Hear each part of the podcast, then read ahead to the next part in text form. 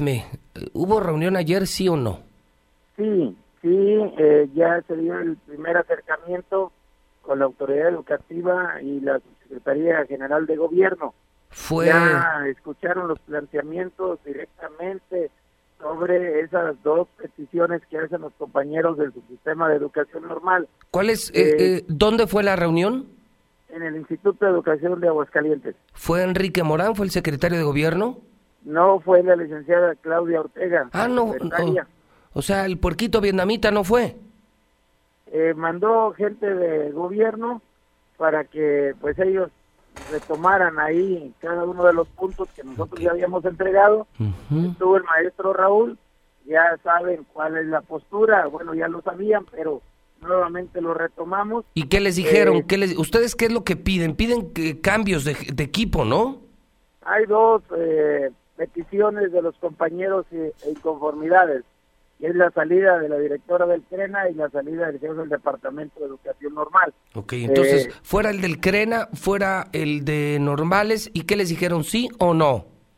Ya le avanzamos, ya, ya nosotros presentamos los argumentos, presentamos las evidencias, ayer se estuvieron analizando, eh, terminamos como eso de la una de la tarde, quedamos de estar en comunicación tarde-noche para cerrar, no se pudo cerrar ayer, eh, quedamos que hoy después de la mañana nos comunicamos para volvernos a reunir y poder concretar ya eh, la problemática de educación normal. Ya hubo ayer avances, eh, espero que el transcurso de la mañana podamos ya definir esos dos puntos que están solicitando los compañeros de educación normal. Si hay clases en preescolares, primarias y secundarias.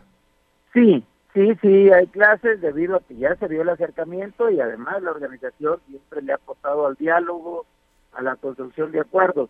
Desafortunadamente, pues había cerrazón, no había esa apertura, pero al darse ya este acercamiento, ya estamos avanzando en las peticiones de los compañeros. Ok.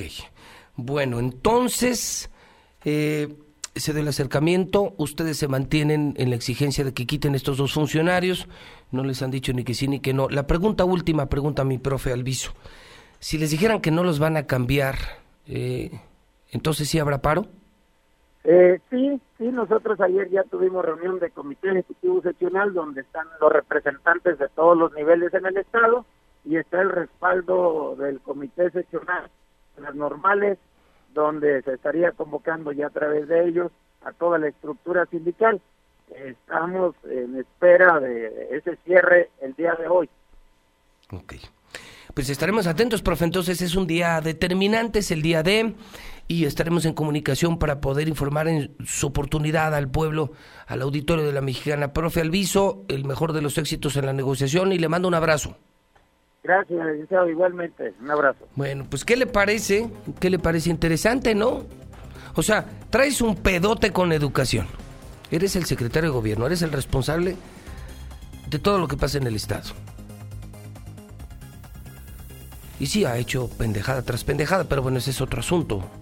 No le sale nada. El, tema es que tienes para dar la educación normales y crenas, nada más. Y aparte, aparte de eso, te están amenazando con pararte toda la educación. Todo porque, porque hay dos funcionarios corruptos que no quieren, que son el del Crena y el de las normales. Y se da el ojo el secretario de gobierno de no ir.